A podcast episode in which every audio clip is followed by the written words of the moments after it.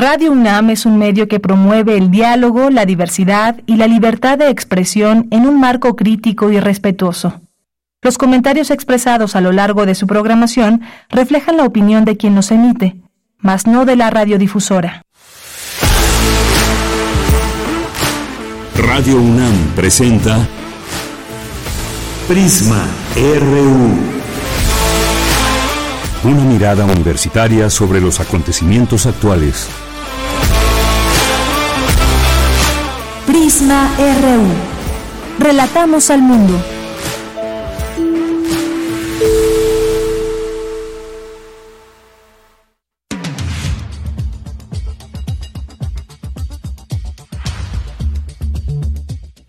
Buenas tardes, muchas gracias por acompañarnos aquí en Prisma RU. Espero que estén pasando bien en este inicio de semana, en este lunes 11 de diciembre, aunque con mucho frío y un amanecer muy lluvioso aquí en la Ciudad de México. Amanecimos en 9 grados y estamos en 13 grados. Todo apunta a que subiremos un grado más y luego ahí de las 5 de la tarde comenzaremos de nuevo ah, con la temperatura que comienza a bajar hasta llegar a los 9 grados, 8 a las 3 de la mañana, a las 5 o 6 de la mañana del amanecer que llegará para el día martes estaremos en 7 grados. Así que abríguense bien y de paso carguen un paraguas por si las dudas para que pues no se mojen. Y ya ven que en esta temporada hay muchas enfermedades, suben más el número de enfermedades respiratorias, garganta, tos, gripa y demás, y ya tienen las vacunas, bueno, pues harán lo suyo las vacunas también. Así que pues cuídense mucho, abríguense muy muy bien. Y pues vamos a tener el día de hoy aquí en Prisma RU Vamos a platicar sobre este enfrentamiento por el pago de derecho de piso entre civiles del municipio de Texcaltitlán y pues personas integrantes de una célula delincuencial de la familia michoacana, 14 personas fallecidas. ¿Qué hay que analizar en todo esto? ¿Cuál es este contexto? La respuesta de las autoridades. Vamos a platicarlo con el doctor Javier Oliva, quien es investigador de la Facultad de Ciencias Políticas y Sociales de la UNAM. Ese es uno de los temas que abordaremos. Otro más que abordaremos será el de Reyes Rodríguez Mondragón, que pues dice que no renunciará a la, a la magistratura en la sala superior del Tribunal Electoral del Poder Judicial de la Federación. ¿Por qué le instan a irse? Bueno, pues tres de sus cuatro colegas le exigen su renuncia debido a que le han perdido la confianza.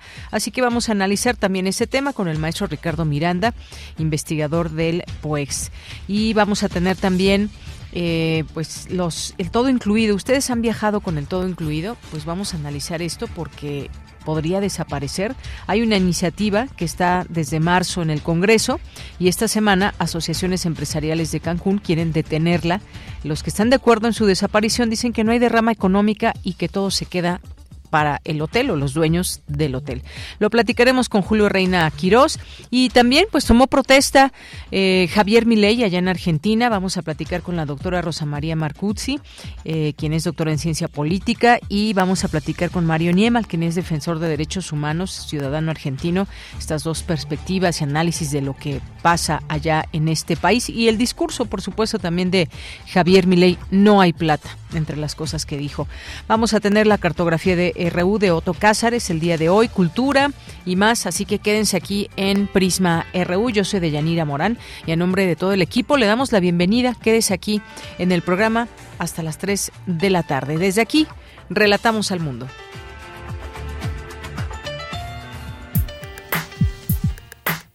Relatamos al mundo. Relatamos al mundo.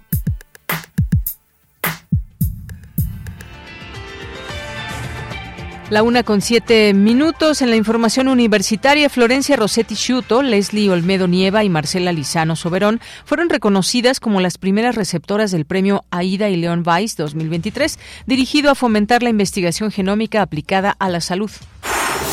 En honor al 242 aniversario de la Academia de San Carlos, se presenta la muestra artística denominada Autorretrato como fuente creativa. A partir de la definición establecida por la Convención para la Prevención y la Sanción del Delito de Genocidio en 1942, el ejército israelí ha estado cometiendo crímenes de guerra y genocidio, aseguró Moisés Garduño de la Facultad de Ciencias Políticas y Sociales de la UNAM. En los temas nacionales, el presidente Andrés Manuel López Obrador informó que se han desplegado 600 elementos del Ejército y la Guardia Nacional en Texcatitlán, donde el fin de semana murieron 14 personas en un enfrentamiento entre productores e integrantes de la familia michoacana. Se está eh, haciendo la investigación. Yo creo que mañana se va a informar sobre lo sucedido, muy lamentable, sí fue un enfrentamiento entre pobladores y eh, al parecer una banda de la delincuencia por eh, extorsión.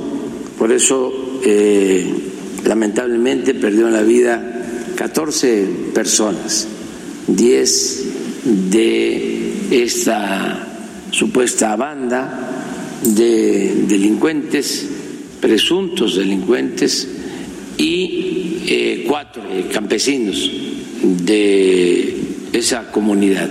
Y ya se está analizando, se tiene protección en la zona desde que sucedieron estos hechos.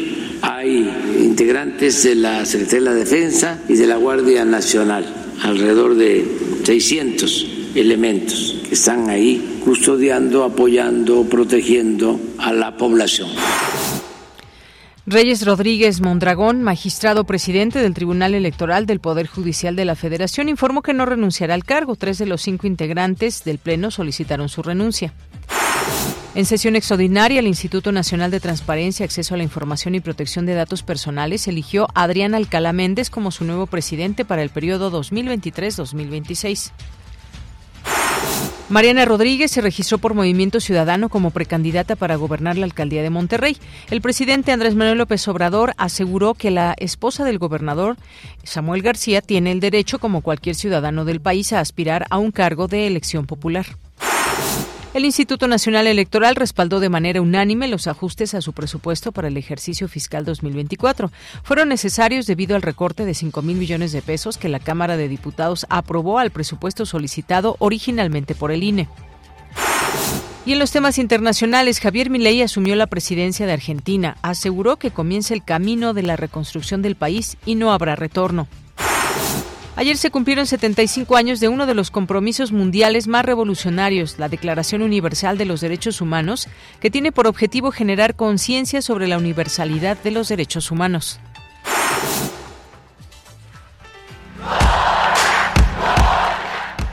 Campus RU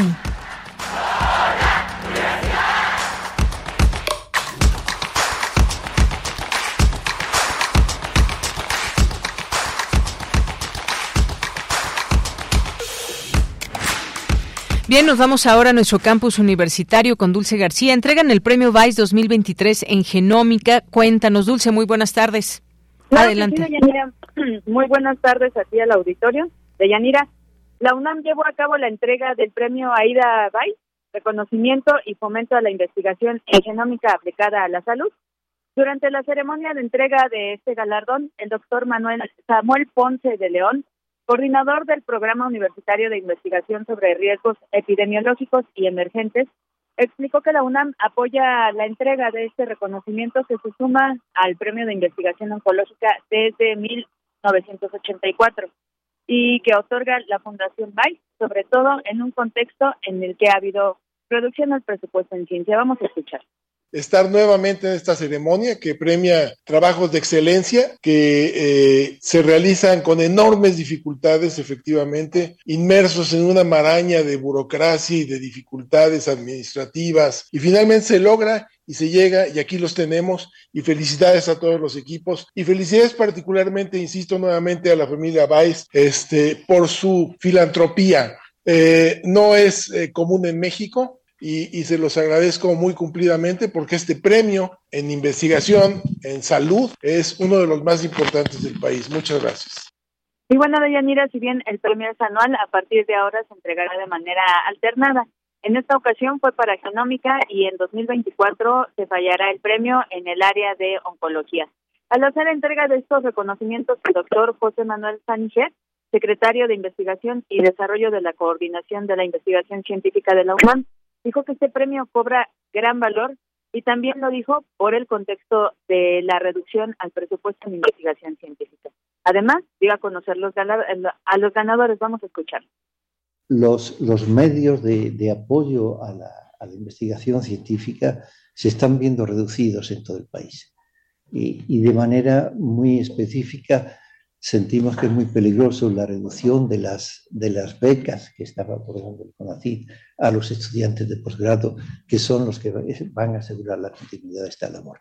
Eh, entonces, este eh, premio, además de todos los méritos acumulados en este año, eh, en estos años, pues tiene un, valor ejemplificador muy importante. El premio en la categoría de trabajo de investigación es para la doctora Florencia Rossetti Siuto, investigadora en ciencias médicas, Departamento de Inmunología y Reumatología del Instituto Nacional de Ciencias Médicas y Nutrición, Salvador Zubirán. Y en la categoría de tesis de posgrado, el premio es para la doctora Leslie Olmedo Nieva, de la Unidad de Investigación Biomédica en Cáncer del Instituto Nacional de Cancerología.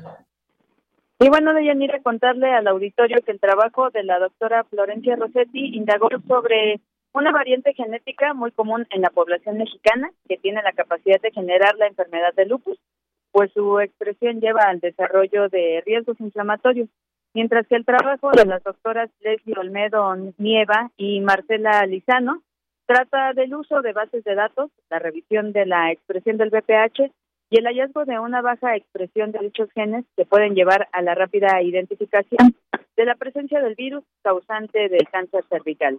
Identificar este tipo de genes es clave para contribuir a la salud de la sociedad, pues se convierten en potenciales blancos terapéuticos o marcadores capaces de ayudar a la población y bueno, pues de ahí que se entregue este reconocimiento. Esta es la información. Bien, Dulce, muchas gracias y buenas tardes.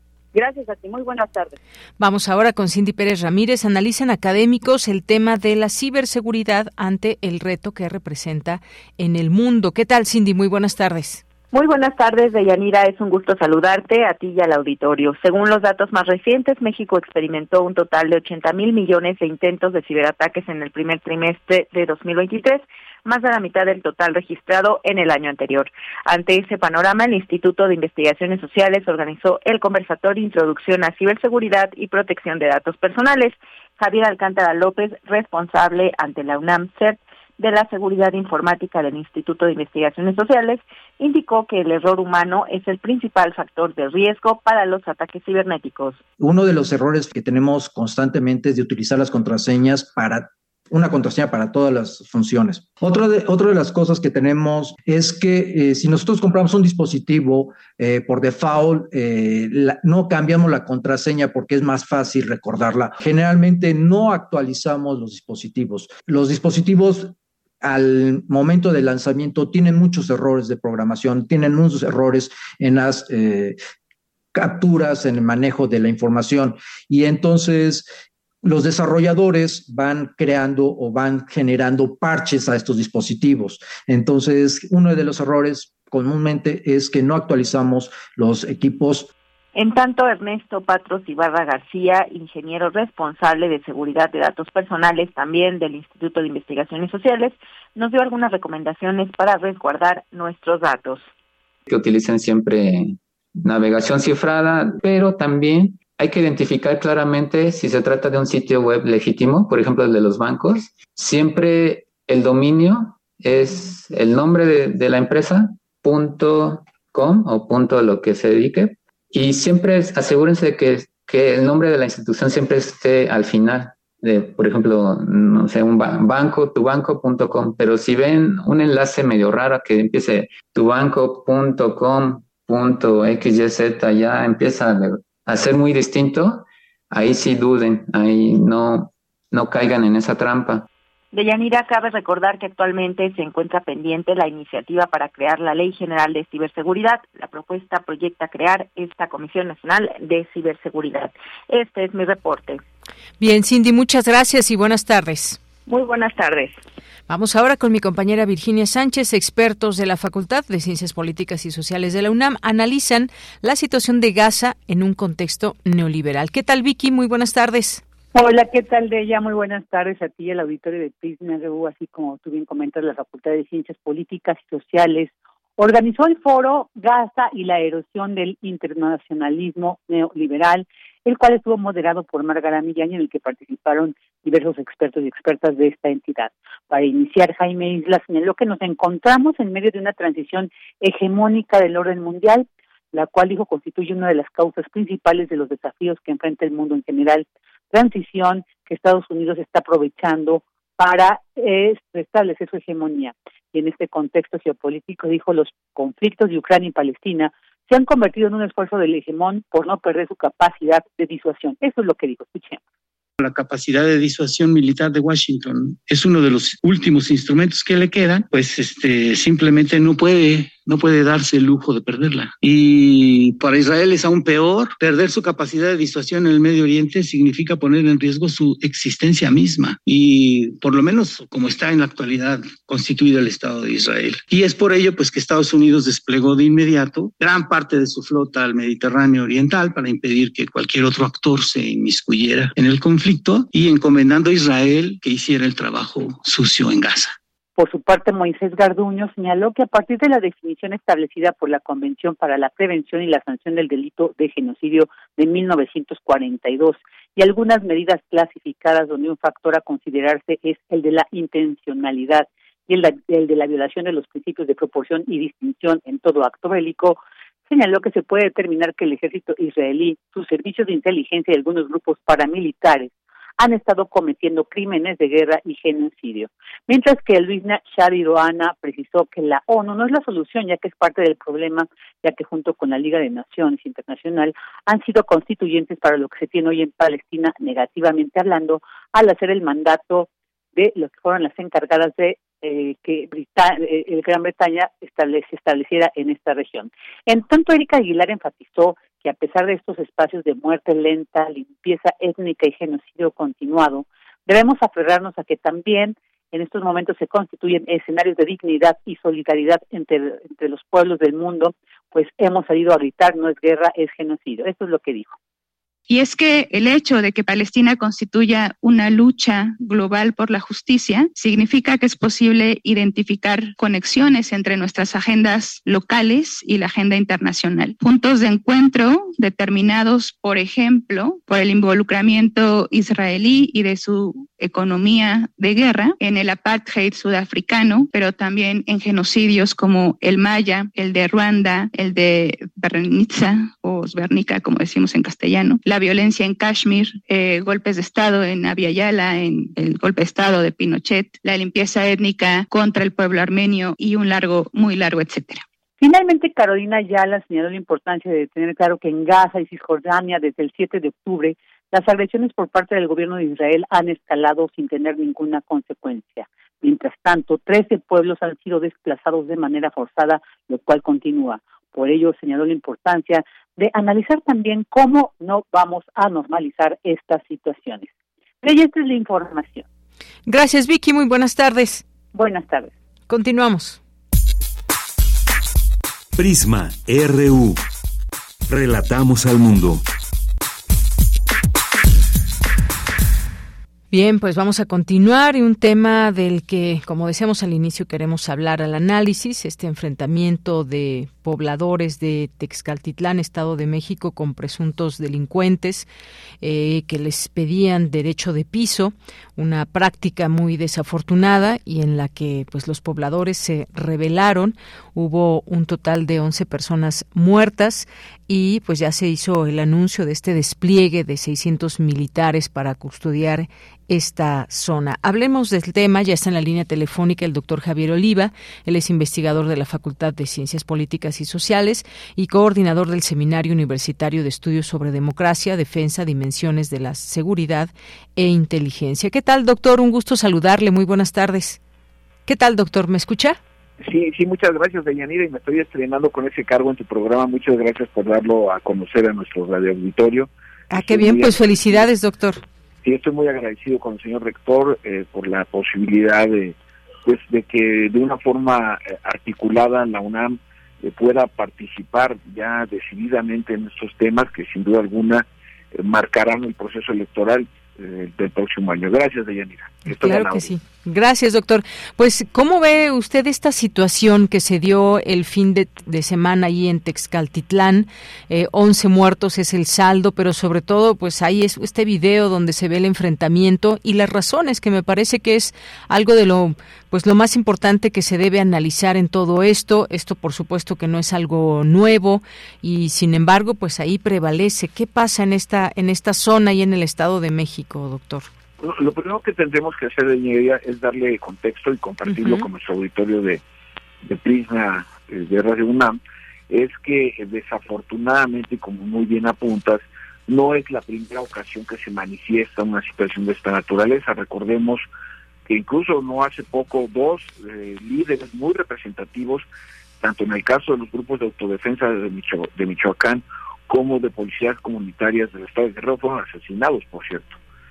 Entonces, estamos eh, eh, observando que esta inacción, en primer lugar, de las autoridades locales, me estoy refiriendo al gobierno del Estado de México, eh, están poniendo en evidencia la ausencia, como ya sucedió también en otros casos, y lo he apuntado en, en, tus espacios noticiosos, la evidencia de que llegan a la gobernatura sin tener eh, un planteamiento medianamente consistente para hacerle frente al tema de la inseguridad.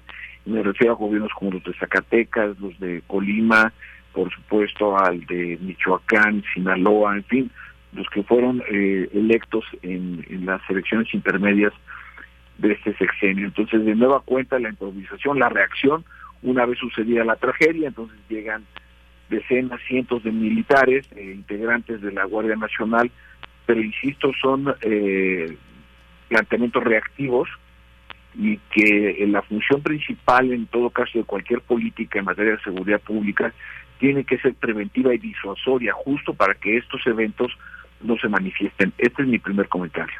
Así es, muy importante mencionar todo esto, la parte de las autoridades locales. Digo, no es la primera vez que sucede ni el ni el único lugar, desafortunadamente, en el país y justamente en toda esta reflexión viene bien decir qué pasa a nivel local, quienes están cercanos como autoridades, desde un presidente municipal, un gobernador del estado y esto pues alcanza, por supuesto, también al tema de la federación, el tipo de delito que se persigue y demás. Pero son estos grupos que ya es un modo operandi, desafortunadamente en muchas partes del país, donde, pues sin más ni menos, acuden a los lugares, en este caso, con pobladores de este sitio, a pedirles un derecho de piso eh, por metro cuadrado de sus siembras y demás, eh, por lo que se puede leer, pues no había, hubo condiciones muy buenas este año, las cosechas no fueron tan buenas y entonces pues se reunieron ahí para inconformarse ante lo que podríamos llamar un vacío de autoridad en este sentido, doctor. Así, así es, y además también hay que hacer eh, un análisis en lo posible objetivo pero también los ciudadanos, aunque ellos se defiendan, lo están haciendo con armas obtenidas de manera ilegal. Es decir, tener armas de grueso calibre, aunque sea para defenderse de delincuentes, también te coloca en el lindero de la ilegalidad.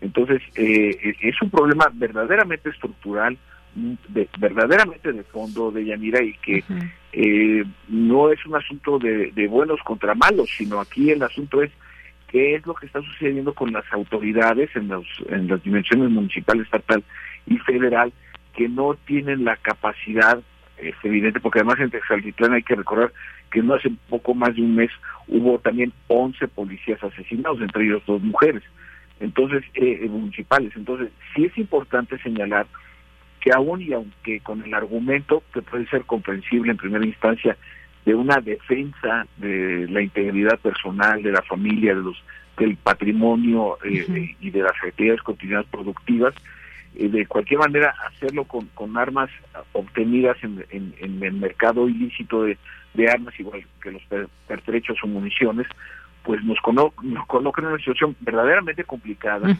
y que en, en lo que estamos viendo, y ya estamos a unos meses de que termine el sexenio del presidente López Obrador, las expresiones de violencia criminal están lejos de haber sido contenidas.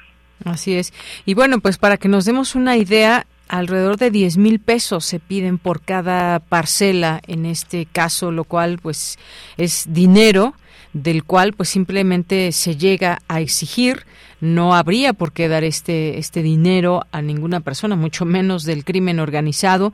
Pues parte de las realidades del país eh, doctor que imperan y que pues nos seguimos preguntando qué tanto conocimiento hay de parte de las autoridades que llegan a gobernar, pero sobre todo también más allá de este conocimiento, porque lo saben, me parece que tiene que haber un diagnóstico de todo esto, incluso un monitoreo, lo saben, pero y sabemos, es difícil desenquistar esto, lleva muchos años enquistado, pero pues se tiene que hacer algo y creo que pues se tiene que tomar en cuenta pues los tres órdenes de gobierno porque como decíamos no es el único lugar ahora estamos hablando de este sitio de Texcaltitlán pero pues hay otros sitios también igualmente pues con estas situaciones similares. Lo hemos visto en Michoacán en este caso. Se habla en este caso en particular también de pues de que estas personas y el famoso personaje que murió alias el payaso de la familia michoacana según aluden los propios pobladores. Sí y esto eh, y esto en una en un contexto que luego es todavía más complicado y que es lo, lo preocupante. Y desde el seminario que hemos comenzado ya a estudiar y a trabajar estos temas de Yanira lo puedo adelantar. Eh, tenemos un año electoral en donde eh, ya en el 2021 en la que en aquel momento Michelle Bachelet que era la alta comisionada para los derechos humanos desde Ginebra ah, dos días después de terminar las elecciones de junio del 2021 en nuestro país, eh, señaló que la violencia de las actividades criminales sobre el proceso electoral, sí eh, de México, desde luego me estoy refiriendo, sí habían tenido incidencia en los resultados de los mismos. Entonces, eh, lo digo públicamente, ojalá y yo esté equivocado, pero es muy probable que estemos en una ruta parecida en donde la actividad criminal incida en los procesos electorales. Además, que me parece con un muy grave error del partido oficialista y sus satélites en la Cámara de Diputados, le recortaron el presupuesto al Instituto Nacional Electoral teniendo enfrente las elecciones más concurridas en el número de votantes, vamos a ser alrededor de 93 millones de mexicanas y mexicanos que iremos a votar, y también poco más de 2.500 cargos de elección popular. Entonces sí, sí es un eh, asunto importante, verdaderamente eh, decisivo para la institución de la democracia en México, pero también para el desarrollo de la propia sociedad de Yanis. Ese es mi comentario. Así es, efectivamente, pues sí, estas realidades del país. Ahora, pues en este caso los habitantes solicitan ayuda porque temen represalias, como decía, ya llegaron elementos de la Guardia Nacional, y es que los pobladores aseguran ser víctimas de esta extorsión por las hectáreas de siembra, se rehusaron a pagar más y en este sentido fue que se llevó a cabo esta, esta situación. Pero ¿qué pasa en una zona más allá de que pues no pueden estar ahí todo el tiempo los elementos de la Guardia Nacional? ¿Cómo quedan las, las comunidades afectadas, doctor? Bueno, ¿dónde está la autoridad local? y me estoy refiriendo al gobierno del Estado de México encabezado por Delfina Gómez. ¿Dónde está el gobierno estatal? Para empezar. Entonces sí, sí me parece que todo esto tiene nombres de responsables, decisiones, presupuestos, leyes, por supuesto que son ubicables las decisión, decisiones que pueden ser eh, de alguna manera limitadas o equivocadas, pero que indudablemente eh, afectan eh, el desarrollo mismo de las actividades, en este caso, del Estado de México y en esta zona que comparte con otros estados de la República, conocidas en términos generales como Tierra Caliente así es. Bueno, pues delincuencia organizada por una parte, pobladores por la otra, que están, pues resienten desafortunadamente estos temas, como decíamos, de extorsiones, y por otra parte, las autoridades que, pues, tendrán que hacer algo. De otra forma, pues no entendemos cómo este problema puede terminar. Está identificado, es claro, incluso pues cabecillas, digamos, más visibles que pues forman parte de alguna célula eh, delictiva y que pues este Texcatitlán que hubo en esto, en estos días, eh, hace dos días, pues que no se repitiera en otros lugares y, además sin, olvidar la tragedia de, con lamentable frecuencia estudiantes de universidades públicas y privadas del interior de la República. Tenemos hace una semana exactamente seis estudiantes de la carrera de medicina asesinados en Celaya. Y más atrás nos podemos ir a, los muchachos que asesinaron en Lagos del Moreno, y que eran cinco también, eh, con, con testimonios realmente estrujantes. Y parece que, bueno, no parece, yo quisiera no, no, expresarlo, pero es la realidad, somos una sociedad que se ha anestesiado frente al dolor, a la violencia criminal.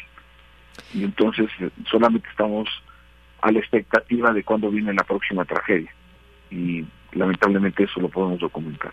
Así es. Bueno, pues Texcatitlán, un municipio en la región de Valle de Bravo eh, del Estado de México. Veremos si hay alguna estrategia que eventualmente se pueda anunciar para este tipo de, de, pues, de acciones que lleva el crimen organizado para pues gente de las distintas poblaciones, en este caso, en este en particular que estamos hablando del Estado de México. Doctor, pues muchas gracias, como siempre, por su análisis, por estar aquí en Prisma RU con mucho gusto, Diana, gracias por la oportunidad y siempre estaré dispuesto a participar cuando se dé la ocasión. Gracias. Un abrazo, doctor. Hasta luego. Bueno, hasta pronto. Buenas tardes. Fue el doctor Javier Oliva, investigador de la Facultad de Ciencias Políticas y Sociales de la UNAM y coordinador del Seminario Universitario de Estudios sobre Democracia, Defensa, Dimensiones de la Seguridad e Inteligencia. Continuamos. Tu opinión es muy importante. Escríbenos al correo electrónico prisma.radiounam@gmail.com. Bueno, ¿y qué pasa allá en, la Sala Superior del Tribunal Electoral del Poder Judicial de la Federación? ¿Por qué Reyes Rodríguez Mondragón anuncia que no renunciará a su magistratura en esta Sala Superior y se compromete a reanudar la sesión en donde se analizará su permanencia como presidente de este máximo órgano? ¿Qué hay alrededor? ¿Cómo contextualizar el hecho de que diga que no, no se va?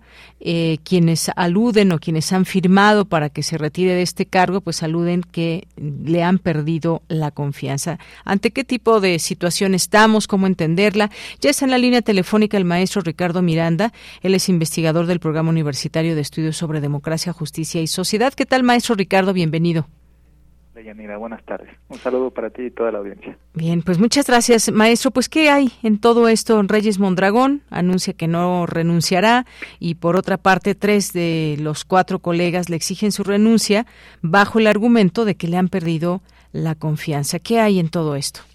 Sí, muchas gracias. Eh, mira, pues la verdad ahorita tenemos poca información y no solo poca información, sino mensajes eh, contrarios, digamos. Eh, desde una lectura interna, por decirlo de alguna manera, es decir, haciéndole caso solamente a lo que han manifestado las distintas personas magistradas del Tribunal Electoral, pues tenemos la versión, eh, digamos, de un polo del, del mismo presidente Reyes Rodríguez Mondragón, así como la versión de las otras tres personas magistradas que están pidiendo su remoción. Eh, el segundo polo, es decir, estas tres personas magistradas que están pidiendo su remoción, pues alegan falta de confianza, como bien ya decías, pero además también se han mezclado con algunos otros discursos que han dado en sus redes sociales o en el propio en la propia sesión del tribunal del pasado jueves, donde se intentó poner sobre la mesa en el orden del día de la sesión pública, eh, pues esta situación que al final pues terminó eh, levantándose. Eh, y bueno, por el otro lado, el magistrado Reyes Rodríguez menciona que pues todo ha estado dentro de las cuestiones administrativas del tribunal y que quizá el problema ha estado en que no existen reglas claras de parte de el propio tribunal hacia el propio tribunal en el manejo eh, de ciertas facultades administrativas. Entonces, digamos, eso es lo que tenemos hasta ahora desde una lectura interna.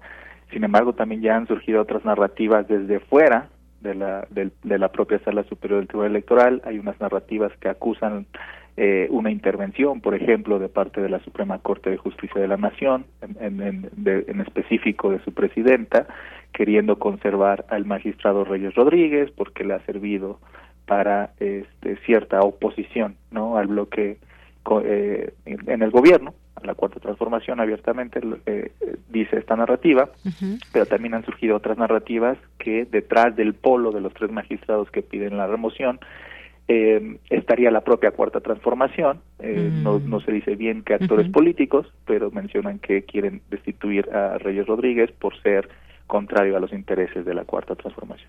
Entonces tenemos estas narrativas, mensajes contrarios y la verdad yo diría francamente poca información y habrá que esperar a la, a la reanudación de la sesión del jueves pasado, que como decía fue levantada y no se terminó, y que el propio Reyes Rodríguez Mondragón, el presidente actual de la Sala Superior, pues informó hoy mismo por la mañana en su red social de X que estará convocando a, la reanudación de esta sesión suspendida el jueves pasado, en donde pondrá a disposición de los colegas suyos eh, pues su encargo como presidente.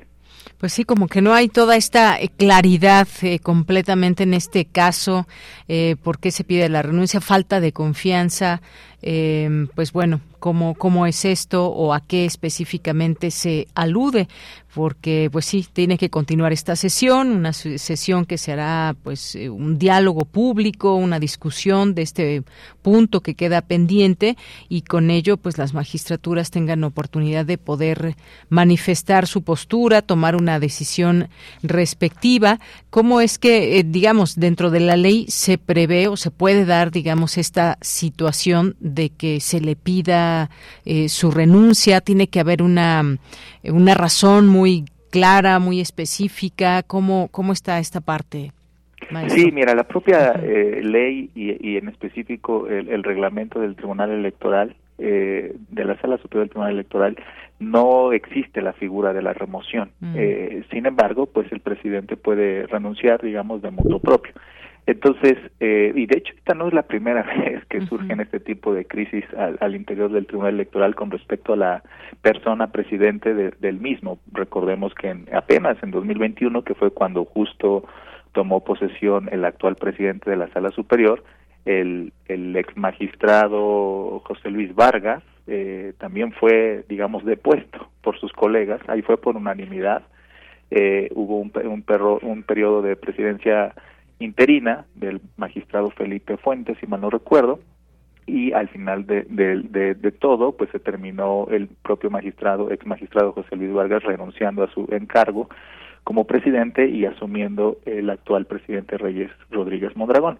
Entonces, no está normada ni permitida, digamos, la, la, esta figura de la remoción o la destitución de parte de los pares, pero sí el, el presidente, al escucharles, pudiera renunciar eh, de mutuo propio, eso eso sí es, eh, digamos, permitido, está contemplado como una causal en las leyes, en el reglamento.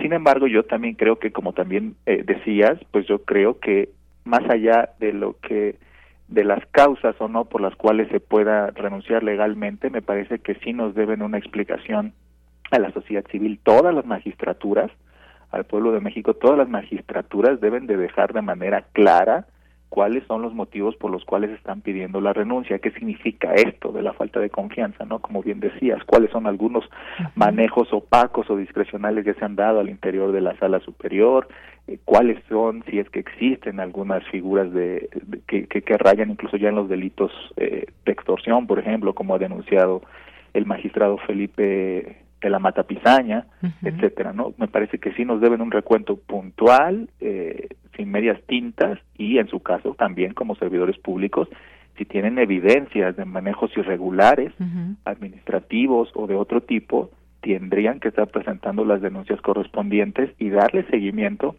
ante, ante las autoridades respectivas. No, no puede ser que ellos man, eh, acusen eh, manejos irregulares o delitos como extorsión, porque es algo muy delicado, sin que ellos mismos presenten al ser servidores públicos las denuncias correspondientes y las pruebas y las evidencias correspondientes. Todos los servidores públicos, conforme a la Ley General de Responsabilidades Administrativas, están obligados a denunciar los distintos delitos o irregularidades jurídicas que encuentren en, en, el, en, en el desarrollo de sus labores como profesionales. Entonces yo creo que sí tienen que darse un recuento, discutirse públicamente y que no quede pues ninguna duda de qué es lo que está pasando y que pues inclusive de alguna u otra manera se pida también o se recabe la, la opinión de, de, diversas otras eh, instituciones de la sociedad civil o personas que estén vinculadas al Tribunal Electoral.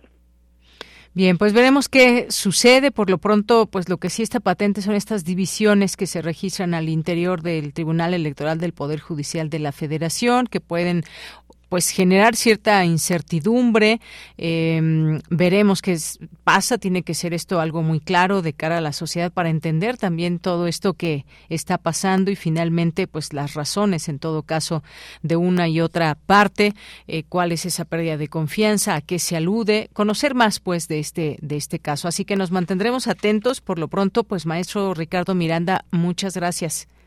No, gracias a ti, Deyanira, y sí, pues habremos, habramos, estemos atentos a la decisión que habrá de reanudarse pues esta semana. Esperemos que el miércoles y sacaremos las conclusiones respectivas. Efectivamente, a ver qué sucede. Pues maestro Ricardo Miranda, muchas gracias. Gracias a ti, un saludo a toda la audiencia. Hasta luego, muy buenas tardes. El maestro Ricardo Miranda es investigador del Programa Universitario de Estudios sobre Democracia, Justicia y Sociedad. Continuamos. Queremos escuchar tu voz. Síguenos en nuestras redes sociales. En Facebook como Prisma RU y en Twitter como arroba PrismaRU. Bien, pues ahora vamos a pasar a otro tema, un tema que tiene que ver con el turismo el turismo, que por cierto estaba escuchando, hablando de turismo, ahorita me vino a la mente, eh, estaba escuchando una nota en torno a que ya empieza a reactivarse allá Acapulco en cuanto al turismo, que ahí los clavadistas de la quebrada ya empiezan poco a poco a retomar labores y bueno, pues como sabemos ya esta temporada comienza, está a punto de comenzar la temporada alta allá en pues distintos destinos del país, entre ellos pues está Acapulco, ya estaremos platicando en su momento de ello. Pero hay otro punto que también queremos tocar y ya está en la línea telefónica Julio Reina Quirós, quien es periodista de turismo y aviación, titular del programa Vuelo a Tiempo Noticias, y es el todo incluido. Quizás ustedes ya han viajado en esta modalidad, escogen un destino en principio, por decir de playa, y entonces eh, pues pagan un paquete que incluye pues estadía, incluye hasta el boleto de avión y de vuelta, incluye alimentos, incluye pues todo lo que puedan eh, ofrecer los los hoteles, pero desaparecerá el todo incluido es una pregunta porque hay una iniciativa que está desde marzo pasado en el Congreso y esta semana las asociaciones empresariales de Cancún quieren detenerla. Hay quienes están de acuerdo en su desaparición porque dicen que no hay derrama económica, que todo se queda en el hotel. ¿Ustedes qué opinan? Pero bueno, vamos a escuchar a Julio Reina Quiroz, quien nos tiene pues un análisis al respecto. ¿Cómo estás, Julio? Buenas tardes. Hola, Deyanira. Deyanira, muy buenas tardes. Saludo como siempre al auditorio de Prisma RU y de Radio UNAM. Y sí, como dices, eh, por un lado la reactivación de Acapulco está eh, a todo lo que da, como bien dices, los clavadistas, un atractivo siempre importante para el Acapulco tradicional y, no, disculpa. Sí, no te eh, preocupes. y, y, como bien dices, bueno, ya estamos eh, eh, adelantándonos pues a lo que es la temporada de invierno, de las vacaciones de temporada vacacional de diciembre y enero, que sobre todo llegan muchos turistas de Norteamérica, sobre todo a las playas, y nada más así, eh, para decirte un pequeño comentario, pues estamos en el cenit del turismo religioso con estas actividades en el 12 de diciembre. Y sí, como bien comentas el tema de eh, el todo incluido, pues hay una iniciativa del Partido Verde Ecologista que se eh, puso sobre la mesa en pasado marzo, en donde se estaría dando uno de los primeros pasos para poner un poco más en cintura y apretar más al famoso esquema de todo incluido, en donde pues evidentemente los empresarios, eh, sobre todo hoteleros de Cancún, que es donde se dio un boom de este esquema de compra y de hospedaje, pues eh, están en desacuerdo con esta iniciativa del Verde Ecologista que se pide, se trata de incluir un artículo en la ley de, de protección al consumidor en donde se le exige, se les estaría exigiendo a los hoteleros que desglosen cada uno del consumo, de lo que consumen, eh, los servicios que consumen los eh, huéspedes en cada hotel. Es decir, estamos hablando de que si una persona contrata un eh, paquete de viaje, un todo incluido, pues el mismo hotelero desglose qué fue, cuánto fue lo que consumió el huésped dentro del hotel. Estamos hablando desde bebidas, eh, alimentos e incluso algún, algún otro tipo de amenidades. Lo, le llaman servicios o, o componentes incluidos que integran las tarifas o costos totales eh, respectivos, sobre todo en lo que se es el servicio de hospedaje. Y bueno, como tú mencionas, acertadamente hay quejas, o por lo menos eh, la principal crítica al todo incluido es eh, que simple y sencillamente pues el huésped se queda dentro del hotel, no sale a recorridos, no hace un, una derrama económica. Y bueno, pues eh, estaríamos quizás eh, en, un, en un inicio de que el Estado mexicano estaría observando ya a un turismo sostenible hacia los, los próximos años y pues ojalá en algún momento se pudiera llegar a un equilibrio, sobre todo por el bien de los eh, de la actividad económica y que permee la actividad turística en las localidades como hemos mencionado en este espacio de Yanira. Efectivamente, pues sí, eso es muy importante. Yo creo que de discutir entre quienes forman parte o son parte de todo el, el, turismo, desde alguna parte de toda esta cadena, tanto hoteleros, quienes ofrecen servicios, porque además hay que decirlo, Julio, en estos hoteles, incluso como eh, bien hemos mencionado, pues cuando pagas un todo incluido no tienes a qué salir a otro lugar, es decir, te quedas ahí, la derrama es ahí porque tienen restaurantes varios, tienen discotecas, tienen amenidades, eh, incluso hay algunos que son tan grandes que tienen hasta cenotes ahí dentro eh, y se han seguido construyendo en esta en esta modalidad también, ¿no? Son pensados para un todo incluido. Eh, y pues bueno, sí habrá que escuchar ambas partes para ver cuáles son eh, las razones por cuál sí o por cuál no, más allá de que se pueda discutir ahí en el en el Congreso. Sí, eh, lo que mencionan la, el sector empresarial uh turístico es que es una buena opción para el consumidor porque así tiene eh, el huésped un control total de sus gastos, es decir, no puede haber vaya, mm. no sale de sus límites, de lo que tiene presupuestado para, para un viaje. Eh, hay datos eh, que dieron los empresarios ahora con esta iniciativa y que volvieron a sacar a la luz pública. Ellos mencionan que en Cancún, en el Caribe mexicano, que hay que decirlo, eh, de Yanira es el destino turístico más importante de América Latina, siete de cada diez consumidores de todo incluido son turistas internacionales, pero aquí los datos son eh, más reveladores al detalle, porque apenas eh, de ese 70%, apenas el 30% consume en restaurantes fuera del hotel y apenas la mitad contrata un recorrido por, eh, digamos, por el Caribe mexicano. Entonces, para mí son cifras que son muy, pues muy modestas para todo el todos los atractivos que puedes encontrarte en Playa del Carmen, en toda la Riviera Maya, como tú mencionas, los cenotes, los parques turísticos e incluso algunas experiencias. Eh, también me comentaban que eh, en Los Cabos, por ejemplo, todo, eh, todas las personas, los turistas, sobre todo internacionales, que se hospedan en un hotel todo incluido, pues el 20% tiene una, busca una experiencia gastronómica. Eh, ¿Eso qué significa? Que aparte de que hay personas, hay turistas que sí contratan un todo incluido, pues no tienen reparo todavía en salir del hotel y buscar una opción tanto como un recorrido como una experiencia gastronómica. Esto habla bien de ese tipo de turista porque pues está generando una derrama económica y está eh, generando más empleos fuera de lo que es el centro de hospedaje. Efectivamente. Bueno, pues ya veremos qué sucede con todo esto.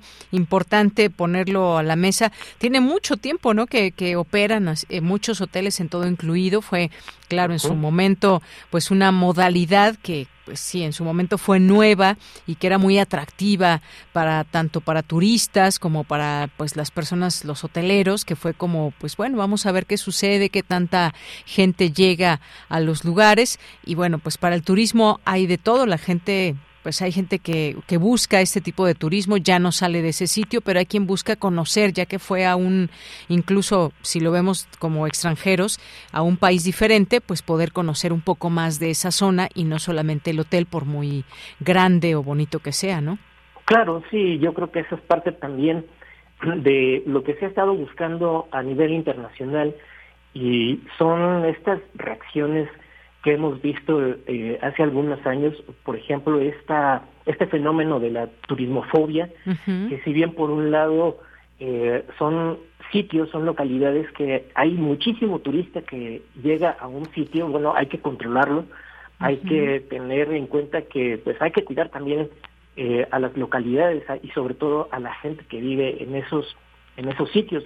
Recuerdo ahorita de momento en Barcelona hubo muchas protestas y pues ahora, por ejemplo, en Venecia también se intenta poner un impuesto solamente para entrar a... Cinco euros, creo, ¿no?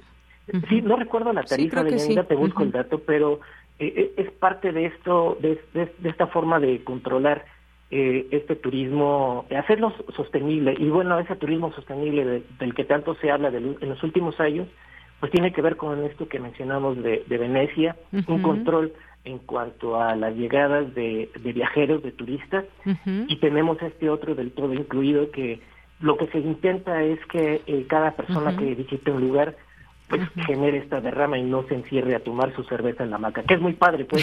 sí. Pero, pero este, pero para, para una localidad como por ejemplo Cancún o Playa del Carmen o Tulum incluso que ahora que está el nuevo aeropuerto pues eh, sería muy bueno que también esos turistas pues, salieran digamos a divertirse no claro así es. E, esa es parte de las discusiones y lo que hay detrás de, del turismo. Bueno, pues ya veremos qué se sigue diciendo en este aspecto. Por lo pronto, pues muchas gracias Julio por estar aquí en Prisma RU.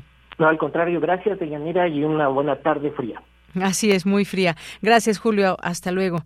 Julio Reina Quiroz es periodista de turismo y aviación, titular del programa Vuelo a Tiempo Noticias. Continuamos. Sala Julián Carrillo presenta.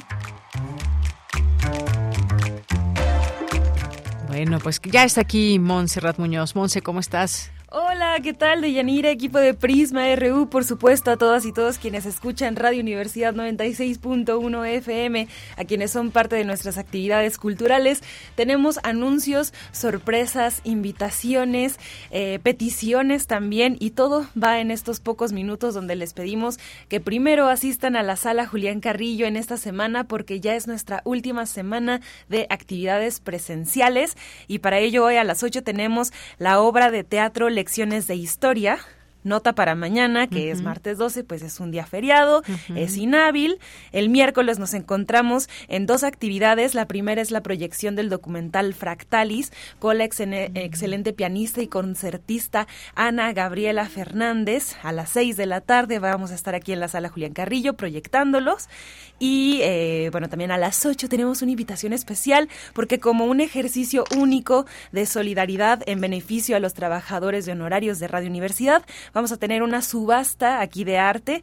Le agradecemos muchísimo a la calidad y empatía de los artistas de cuatro generaciones que se han dado cita, bueno, para donarnos obra y eh, también es una oportunidad única, así que hacemos un llamado a nuestro público potencial comprador de arte, coleccionista. Si ustedes quieren adquirir obra de, por ejemplo, Crisia eh, González, Darín Calamas, eh, también el, el, gran Otto Cázares, que pues es artista de casa, y pues esta subasta de arte va a ocurrir aquí en nuestras instalaciones a las 8 de la noche. Es una oportunidad para que también ustedes adquieran estas obras a un precio único. Entonces, todo lo recaudado va a ir en beneficio a nuestros trabajadores de honorarios y además va a haber un showcase del rapero y escritor Luis Perea, aka Proof. Así que les invitamos muchísimo. Esto es una iniciativa pues de nuestros trabajadores.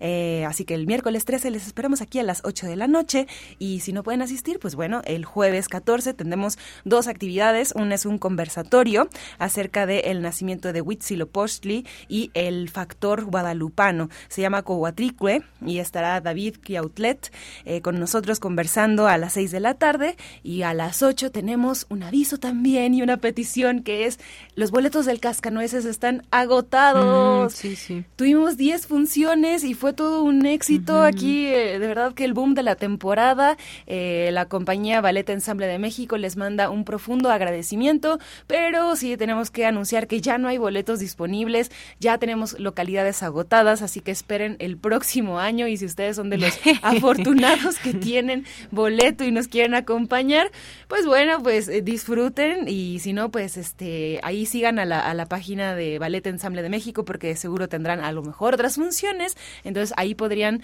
adquirir eh, directamente con ellos su entrada, pero de momento aquí en la sala Julián Carrillo, pues están agotados los boletos y localidades, así que pues disfrútenlo si son de los que nos van a nos van a visitar el jueves. Y pues nada, que creo que esta ya es como nuestra ultimísima casi penúltima intervención, a lo mejor la última en cabina pero los cursos, los cursos seguirán ahí abiertos en su inscripción. Tenemos dos cursos vigentes, que es el curso Voz tu Voz con la profesora Elena de Aro y también el curso de actuación para la vida diaria de el maestro Sergio Cuellar. Si ustedes quieren aprovechar su descuento de comunidad UNAM o INAPAM y eh, bueno, pues inscribirse a estos cursos que son para lectura eh, dramatizada, para lectura de sus poemas, para eh, impostación de la voz, para trabajo en el cuerpo, también para saber qué eh, qué, hacer en una situación de la vida cotidiana escríbanos e inscríbanse al correo cursosrunam.gmail.com cursosrunam.gmail.com Aquí recibimos sus datos y les pasamos el temario de estos cursos que inician el próximo año de Yanira. Muy bien, pues muchísimas gracias, eh, Monse. Gracias, no olviden todos estos eventos que hay. Y pues nada, ya nos escucharemos, como dices, igual y vía telefónica. También tendremos un periodo de vacaciones, por supuesto, y ya nos encontraremos todas y todos juntos en enero. Muchas gracias. Pues aquí está nuestra cartelera. Cualquier duda, comentario, les pusimos los eh, flyers en el Twitter, en el ex Twitter y también en Facebook, Sala Julián Carrillo. Imaginen que aquí estoy en cabina abrazando el micrófono y les mando un abrazo sonoro. Nos encontramos en esta semana y pues a compartir si están interesados en ser parte también de esta subasta y acto único el miércoles 13. Muy bien. Muchas gracias, Monse. Hasta luego. Y nos vamos a un corte. Son las 2 de la tarde en punto.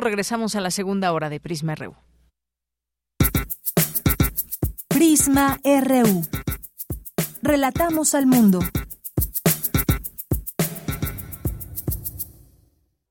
Las mexicanas y los mexicanos somos observadores, cuidamos todo lo que hacemos. Por eso nos pintamos solos para vigilar las elecciones. Cuando tú participas observando las elecciones, ayudas a dar certeza y tranquilidad a tu familia, colonia o comunidad. Infórmate en observadores.ine.mx. Conoce las modalidades y regístrate. Tienes hasta el 7 de mayo. En estas elecciones, con mi INE, participo. INE. Si te interesa proveer de bienes o servicios a partidos políticos, coaliciones, precandidaturas, candidaturas, aspirantes y candidaturas independientes, debes inscribirte y estar activo en el Registro Nacional de Proveedores. Es rápido y fácil. Date de alta en rnp.ine.mx. Si ya te inscribiste, mantén actualizada la información de los bienes o servicios que ofreces. Recuerda, si no estás en el RNP, no podrás ofrecer tus bienes o servicios. INE. Es muy tedioso hacer siempre lo mismo. No dejes que el aburrimiento apague tu imaginación. Escucha Escaparate 961 con los eventos culturales del momento. Viernes a las 15:15 horas por Radio UNAM. Entretenimiento y cultura. Radio UNAM. Experiencia sonora. Habla Alejandro Moreno, presidente nacional del PRI. Cuando en los gobiernos priistas impulsamos el turismo, no pensamos en el partido, pensamos en México.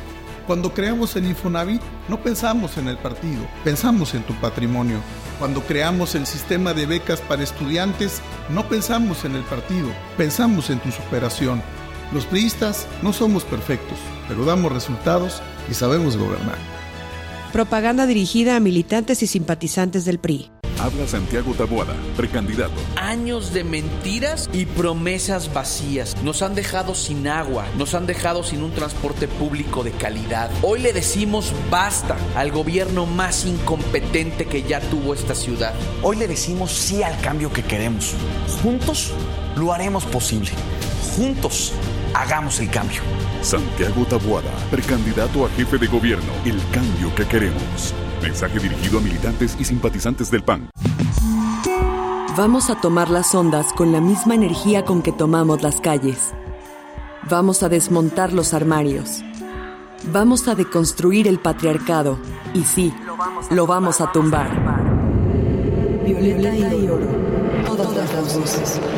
Todos los domingos a las 11 de la mañana por el 96.1 de FM y radio.unam.mx. Radio UNAM. Experiencia sonora. Porque tu opinión es importante, escríbenos al correo electrónico prisma.radiounam@gmail.com. Mañana en la UNAM, ¿qué hacer? ¿Qué escuchar? ¿Y a dónde ir? De lunes a domingo a lo largo de la programación de Radio UNAM se transmite la serie radiofónica Voces de la Casa, selección de fragmentos de los programas históricos que resguarda la fonoteca. Alejandro Gómez Arias de Radio UNAM. Entre otras, este mes de diciembre escucharemos las voces de Lola Álvarez Bravo, Emanuel Carballo, Alice Raon y Bárbara Jacobs. La serie radiofónica Voces de la Casa se transmite de lunes a domingo a lo largo de la programación de nuestra emisora. El Colegio de San Ildefonso te invita a visitar y conocer el Memorial Octavio Paz, espacio habilitado como biblioteca y centro de información, donde el Colegio de San Ildefonso rinde homenaje al legado del Premio Nobel de Literatura. El Memorial Octavio Paz lo puedes visitar de martes a domingo, de 11 a 17 horas. La sala Julián Carrillo de Radio UNAM te invita al estreno del documental Fractalis, para piano y orquesta, de la compositora mexicana Gabriela Ortiz, dirigida por Ronald Solman y ejecutada por la pianista Ana Gabriela Fernández y la Orquesta Filarmónica de la UNAM. Este documental fue producido por Frida Saldívar en colaboración con Música UNAM, Cultura UNAM y postproducción audiovisual At Arts. Asiste a la función que se llevará a cabo el próximo miércoles 13 de diciembre en punto de las 18 horas en la sala Julián Carrillo de Radio UNAM. La entrada es libre y el aforo limitado. Para Prisma RU, Daniel Olivares Aranda.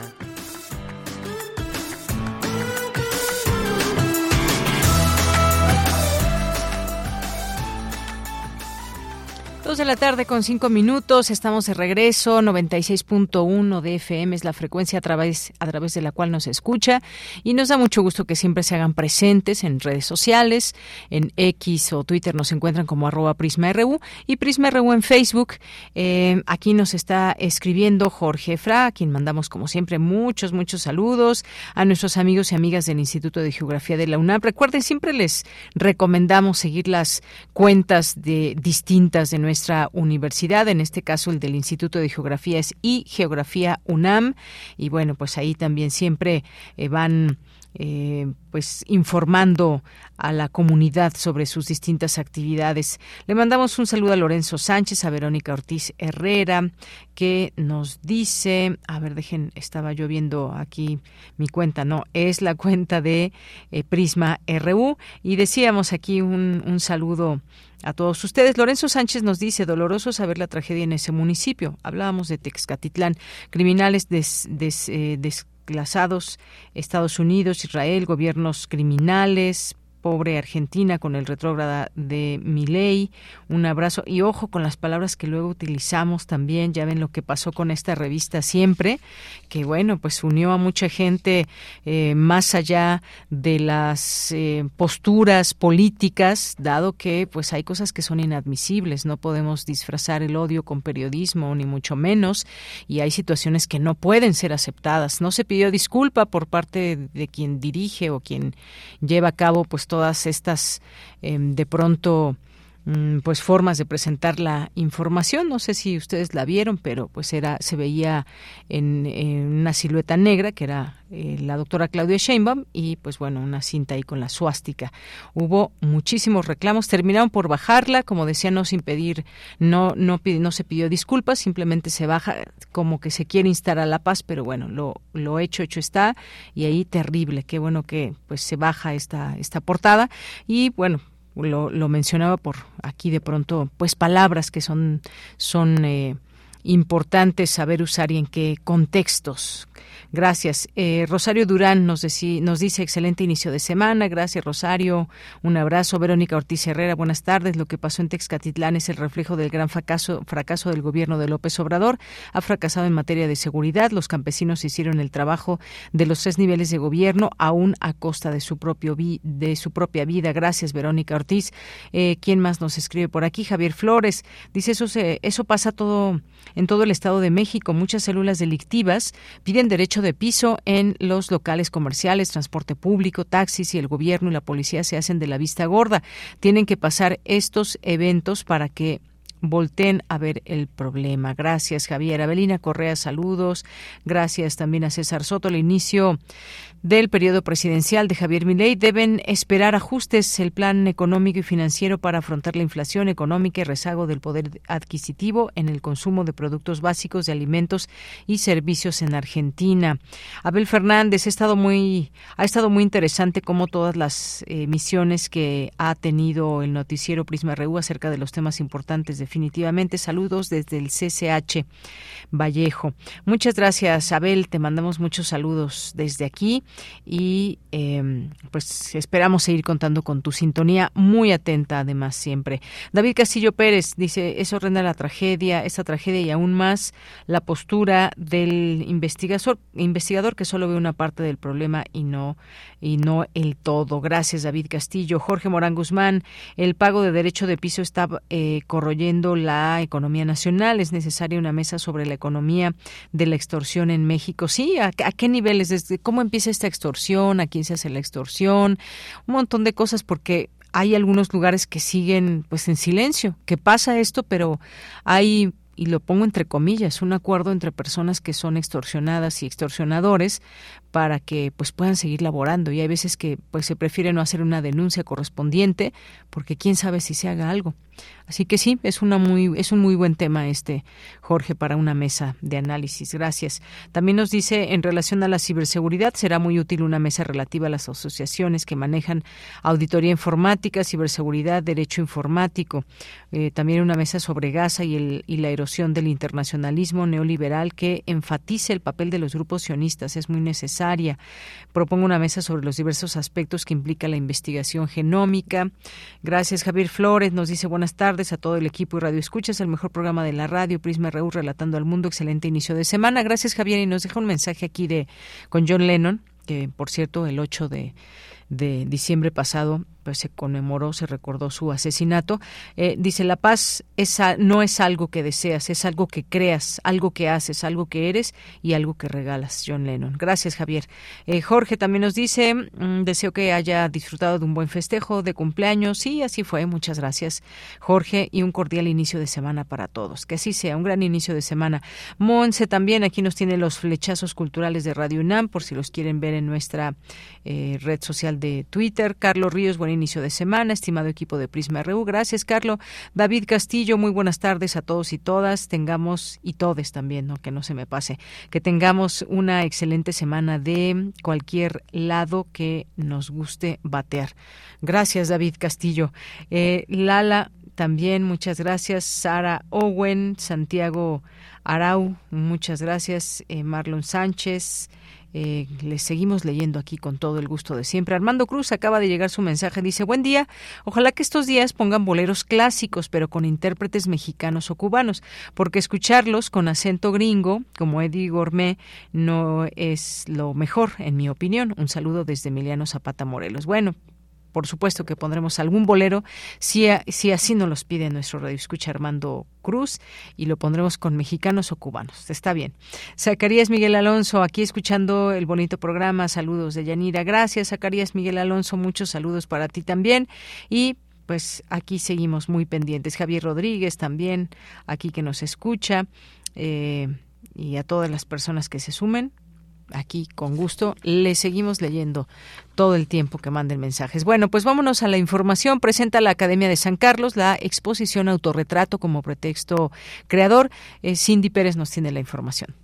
¿Qué tal, Deyanira? Es un gusto saludarte. Muy buenas tardes. En honor al 242 aniversario de la Academia de San Carlos, se presenta la muestra artística denominada Autorretrato como Fuente Creativa, en la cual participan más de 140 académicas y académicos de la Facultad de Artes y Diseño de la UNAM. Participan distinguidos maestros que han dejado una marca perdurable en la educación artística de México. Bajo la premisa de crear un autorretrato, han emprendido un proceso creativo que involucra la exploración de nuevas perspectivas y técnicas. Este enfoque representa una instancia de autorreflexión y un medio de comunicación con el espectador, constituyendo así un acto de autodescubrimiento compartido. Cada obra sirve como un espejo en el cual el artista se contempla al tiempo que se conecta con el mundo exterior al compartir sus hallazgos y perspectivas. Mauricio de Jesús Juárez Servín, director de la Facultad de Artes y Diseño, resaltó la importancia de este encuentro como una oportunidad para reconectar con la creatividad y reanudar la colaboración entre estudiantes, profesores y personal laboral.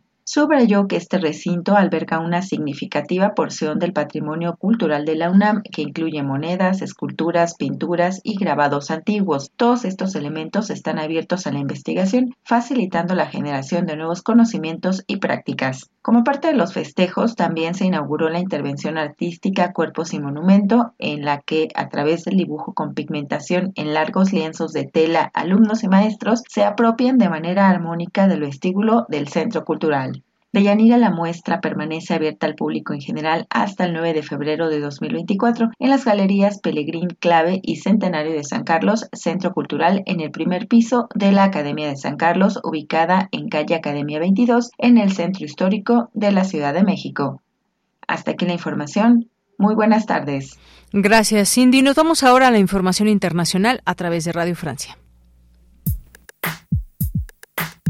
Relatamos al mundo. Relatamos al mundo.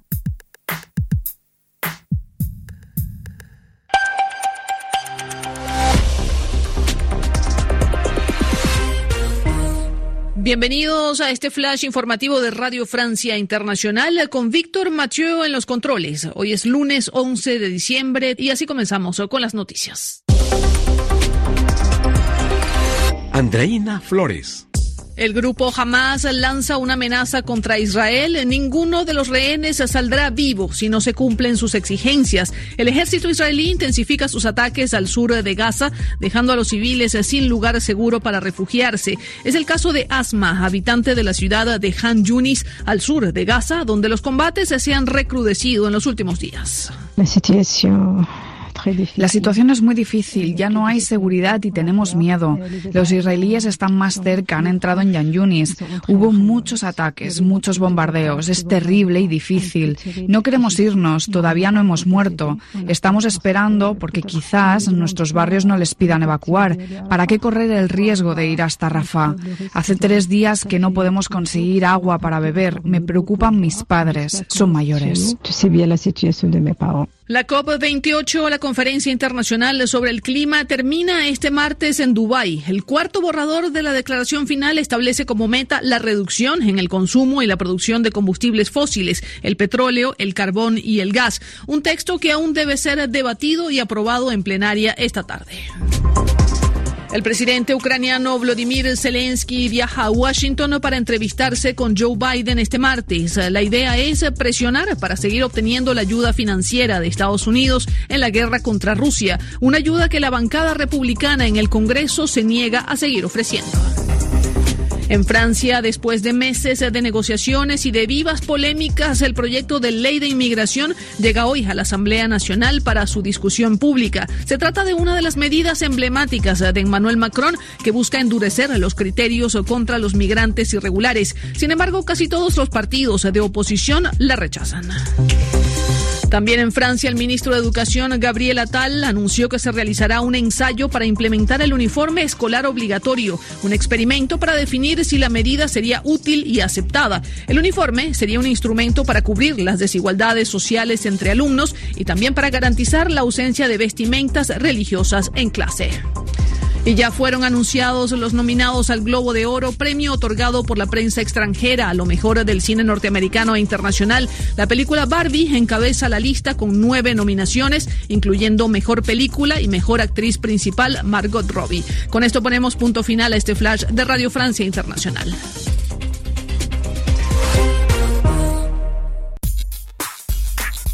Prisma RU.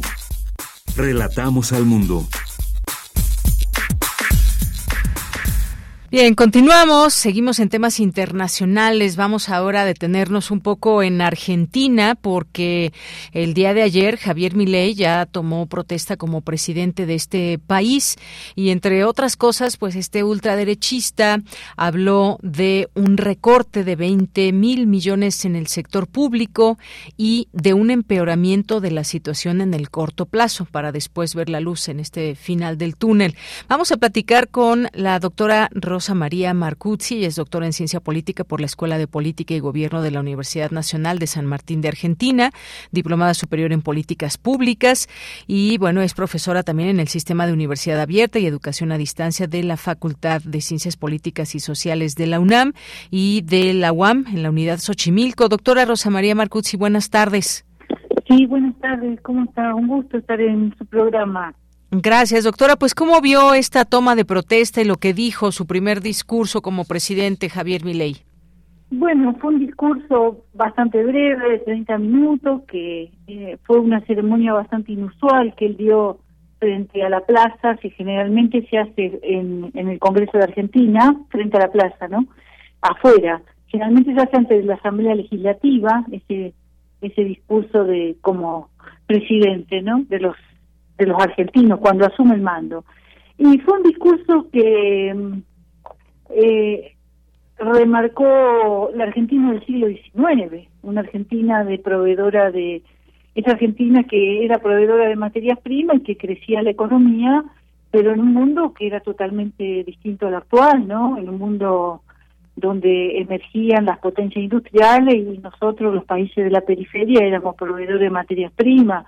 Eh, Argentina era una economía muy poco desarrollada, incipiente, eh, y también las condiciones sociales eran muy, eh, muy eh, desiguales, con mucha pobreza en el con mucha, eh, bueno, eh, no había derechos sociales reconocidos, no estoy hablando del siglo XIX en Argentina, recién constituido el Estado Nacional.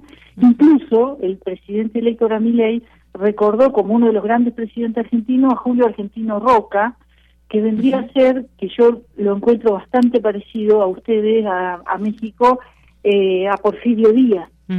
eh, entonces él, como reivindicó mucho esa figura, eh, que es la figura cuando el Estado Nacional se consolida y se moderniza, pero se moderniza la economía porque eh, comienza como las grandes exportaciones agrícolas al mundo, pero ese crecimiento no quiere decir que sea desarrollo como lo entendemos hoy ni bienestar social. Eh, así que el discurso fue muy eh, muy de un liberalismo, yo diría muy el del siglo XIX, aunque eh, tiene en su equipo de gobierno y en sus medidas, pienso a que va a implementar eh, economistas que ya participaron, incluso funcionarios de, de, que tienen que ver con la el, las regulaciones de, referidas al Estado, eh, abogados que participaron con, en el gobierno de Menem ya, en la década del 90. Entonces, es un... Él es, claro, él es novedoso en la política argentina, él, la persona de él, que creo que es la que ha traído la mayor cantidad de votos, tuvo 14 millones de votos, eh, frente a 11 del candidato que perdió, y, y ese cabrón de votos que tiene no lo tiene al partido, a la Libertad Avanza, porque yo acá tengo los datos, y la Libertad Avanza, por ejemplo, Argentina tiene 24 provincias. De las 24 provincias, la Libertad, el, el, el partido de Milei no gobierna ninguna. Eh, eh, todas las gobierna el, los partidos eh, radicales, que es un partido centenario en Argentina, de 1890, que surgió en 1890, otras el peronismo y hay otras que son fuerzas provinciales, pero la Libertad Avanza no tiene ningún gobernador. En la Cámara de Diputados, eh, también en la Cámara de Diputados, el primer bloque, lo que tiene la mayoría, o la primera minoría, tendríamos que decir, de 257 diputados, que es la Cámara eh, de Diputados en Argentina, 108 corresponden a Unión por la Patria, 93 a, a Juntos por el Cambio, que es el, la alianza que tenía Macri con... Ahora hay que ver cómo se reordena eso, ¿no? Y después 38 propios de la Libertad Avanza. Y en el Senado, la Libertad Avanza tiene 7 senadores sobre 72. Entonces es una fuerza muy minoritaria en términos de presencia política, pero es la figura de él muy mediática y que hace muchos años que está en todos los medios de comunicación, que ha concitado la adhesión electoral y bueno, y que lo ha llevado a ser presidente. Así es. Eh, esa, esa presencia, pero bueno, Mm. no solamente eso, ¿no es cierto? Eh, en Argentina también hay que tener en cuenta la situación económica muy difícil, 140% de inflación anual, eh, creo, creo que es lo principal, ¿no? Y esos salarios que, que muy, mm, eh, muy empobrecidos. Eh, entonces, bueno, hay problemas en la educación pública, en la, en la salud pública, pero no es, eh, al contrario, creo que la solución no, es- no está por desmantelar lo que ya se hizo, sino al contrario, es por mejorarlo, ¿no? Así es, porque... Eh. Sí, pero parece que la, la propuesta de él no va en ese sentido, ¿no? Va como a, a, reducir el Estado. Exacto, hay, hay, mi pregunta sería, ¿hay entendimiento de parte de la gente que votó por mi ley de lo que está, ante lo que está? Es decir, uno pues vota siempre con la idea de mejorar, no empeorar. Em, hay, digamos, eh, esta conciencia de, como él mismo lo dice, va a haber una situación eh, muy fuerte, no hay plata, fue lo que dijo, no Ah. hay eh, solución alternativa al ajuste y bueno, pues se tendrá que pasar por momentos todavía más intensos quizás de lo que tiene en- ahora en Argentina, doctora. Sí, eso está. Eh, escuchaba también a dirigentes sociales a ver qué esperaban y estaban muy preocupados por esto. Pero en Argentina hay organizaciones sociales muy eh, grandes, muy bien organizadas y, y bueno, y esas estructuras tal vez son las que más eh, controlen también la situación porque, bueno, en Argentina hay políticas sociales que, que lo significativo en el presupuesto no es tanto, sino que eh, sí, hay muchos programas, pero que eh, para el presupuesto argentino, más que es un país que tiene una gran deuda externa y que tiene, no, con un, con el, estos problemas financieros con el Fondo Monetario, generados también por el gobierno generados por un ministro que eh, por un ex ministro que ahora volvió a ser ministro de, la, economía. Es un poco una paradoja no porque Luis Caputo que fue ministro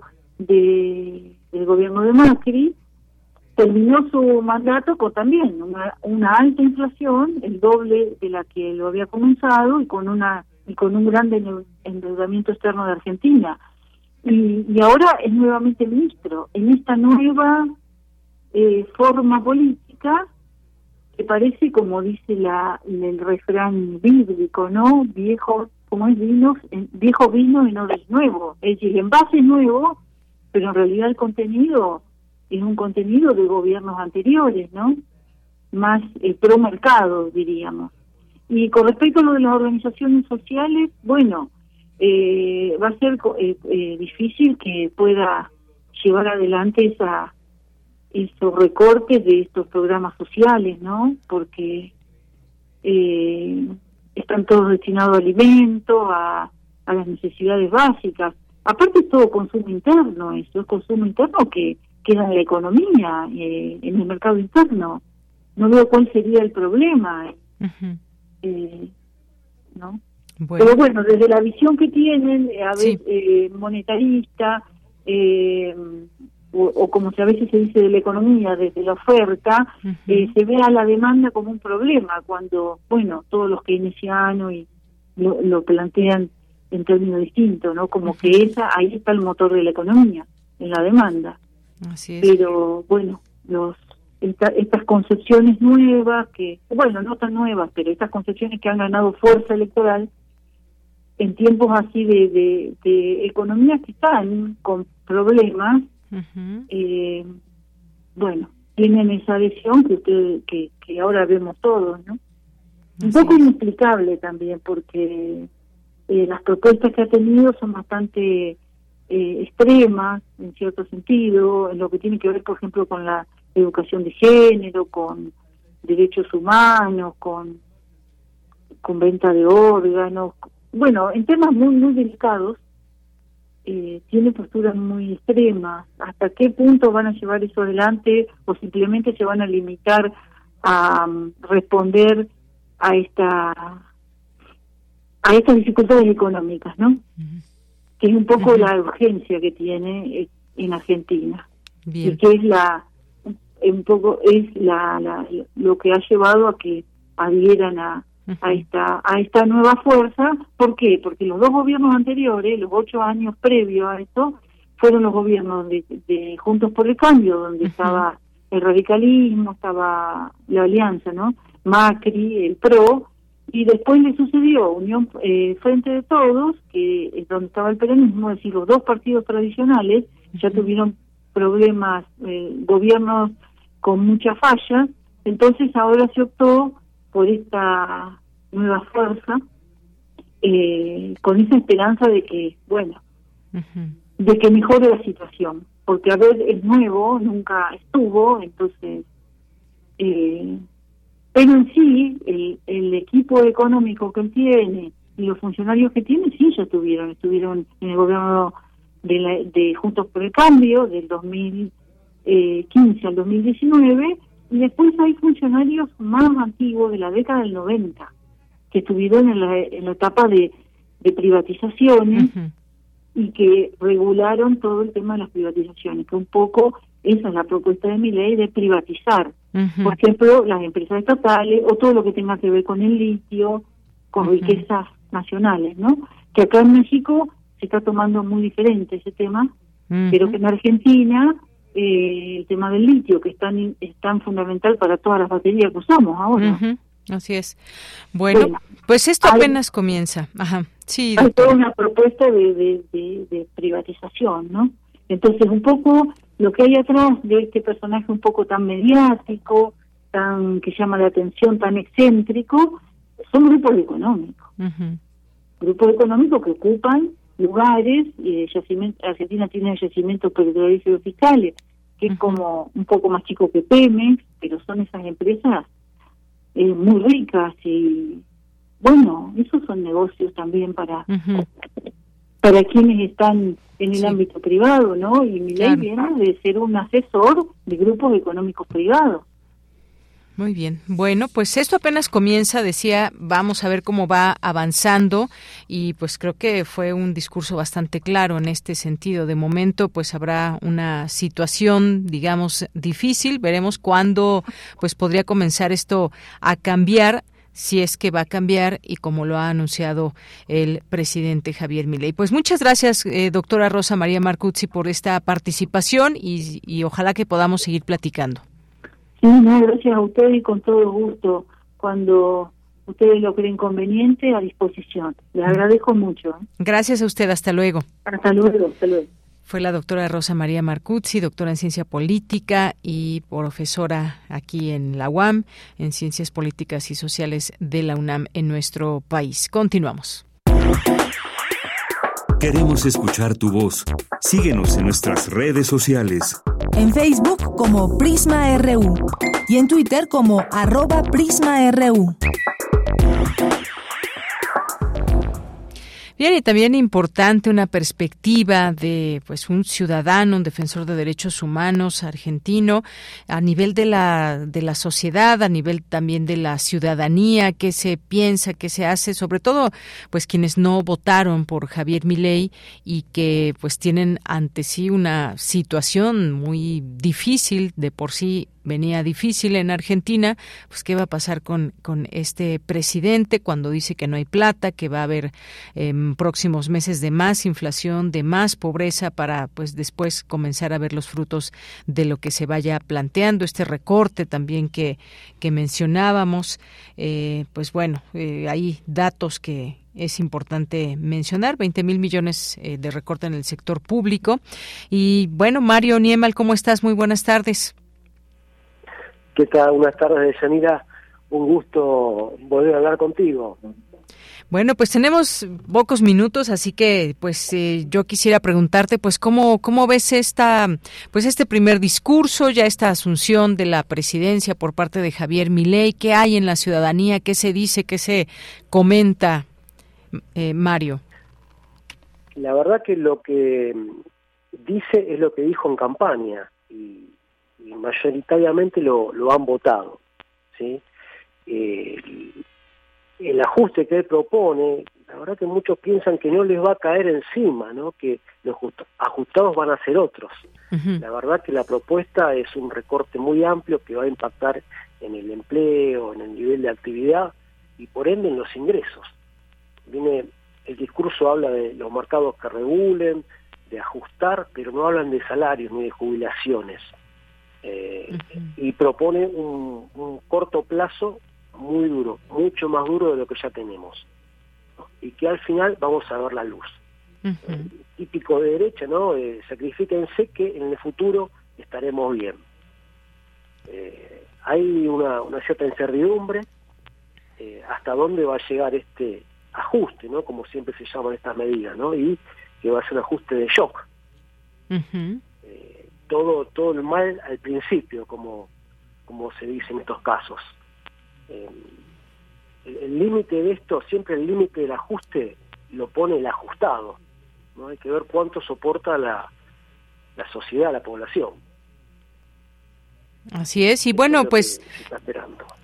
Tú como defensor de derechos humanos, ¿hay temor eh, sobre los derechos ganados? Y digo desde muchos y distintos ámbitos. Ha tenido Argentina, como muchos países también en América Latina, pues sus luchas que hay, por ejemplo, con los temas que están ligados al feminismo, eh, cosas en las que en su momento, pues, eh, ley se ha visto, se ha mostrado, pues, no muy a favor de estas batallas o de estas luchas que de alguna manera han sido ganadas. ¿Cómo ves en esta parte? La, propuesta de mi ley es ir a, fin del 1880, para 1900, cuando era un país con derechos para los que tienen, ¿no? Para los dueños de todas las cosas. Eh, ahí no se entiende el habla de la libertad y bueno, a ver cómo balancea, cómo ecualiza una cosa con otra. Eh, él ha tenido mucho apoyo de grupos antiderechos también, ¿no? lo ha denunciado. ¿sí? Eh, entonces, eh, es una incógnita, ¿no? Si hace lo que lo que ha dicho, ¿sí? Porque ha atacado a las mujeres, la, interrupción voluntaria del embarazo, eh, ha hablado de la, las, las, minorías eh, transgénero, de todas las minorías tuvo algún comentario. Y, la verdad con poco respeto.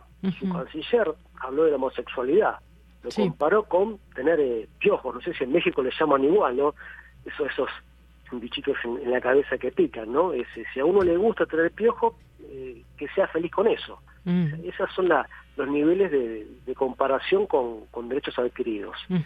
Eh, es una, una incertidumbre. ¿sí? Entiendo que la, la población no votó por perder sus derechos, votó porque le, estabilicen las condiciones económicas. Ese fue el principal eh, motivador de este voto no, perder lo que se tiene. Pero se le dio una carta en blanco. ¿Sí? Hay, que esperar a ver que, cómo funciona. Habrá que esperar y en ese esperar pues vamos a ver hasta dónde pues llega toda esta resistencia de alguna forma por el tema económico, más lo, lo digo por ese sentido y bueno pues eh, Eh, también habló de que pues su dirigencia decidió abandonar el modelo que los había hecho ricos y abrazaron las ideas de la libertad y las ideas empobrecedoras del colectivismo. Bueno, una serie de situaciones que, bueno, van, como decías eh, tú, muy de acuerdo con lo que dijo en su momento en, en campaña. Y bueno, pues ahora llega el shock, que no hay la discusión, no hay lugar a la discusión entre el shock y el gradualismo, y esto impactará de modo negativo el nivel de actividad, el empleo, los salarios reales, la cantidad de pobres, indigentes, o sea, reconoce lo que lo que viene. Es terrible, ¿no? Tal cual como lo estás diciendo, y es una película que en Argentina ya la vimos, ¿no? Eh, después, es la política que aplicaron los militares después de los golpes de Estado, básicamente, y también en los 90, eh, el menemismo que fue un peronismo eh, extraño que hemos tenido, ¿no? esa política de shock y, esos ajustes que, que, vos estás mencionando. Tal cual, es una receta que ya vimos. El condimento que tiene todo esto, que la vicepresidenta eh, proviene de facciones militares, hay un discurso violento también, se, se está viendo en, en, la calle eh, algunos eh, scratches contra ex militantes que apoyaron el gobierno anterior, ¿sí? hay un, ruido de que puede ponerse violento eh, este, este tema. Y es otra preocupación adicional a todo este ajuste económico que vamos a sufrir. ¿sí? Hay, eh, por ejemplo, los militares de la última dictadura que están siendo juzgados festejan esto. Ahora la cosa va a cambiar y esto lo dicen en las audiencias de los juicios. Eh, y hay partidarios de esos militares que han amenazado a muchos familiares desaparecidos. Hay un clima que no, no pinta eh, muy sano para adelante. Hay un temor por esa violencia que, que se está engendrando también. Bien, pues eh, ya, ojalá que tengamos oportunidad, Mario Niemal, de seguir platicando en otro momento. No sabemos cuánto tiempo, tampoco se, se, habla de que pues un periodo, pero no sabemos exactamente cuánto tiempo para que se empiece a ver lo que supuestamente será el digamos, la marca de este gobierno, que es sacar adelante a Argentina. Pero ya lo estaremos platicando. Tú que estás allá en Buenos Aires, pues nos tendrás, eh, si tú eh, pues así lo deseas, podernos ir platicando lo que sucede desde allá. Por lo pronto, pues muchas gracias por estos comentarios. Muchas gracias a, a vos, a tu programa y por preocuparse cómo nos va a los argentinos. Gracias, hasta luego. Buenas tardes, Mario Niemal es defensor de derechos humanos y ciudadano argentino, hablando de este, pues de esta eh, toma de protesta y lo que viene, eh, por lo menos dentro del periodo que inicia de Javier Milei. Continuamos.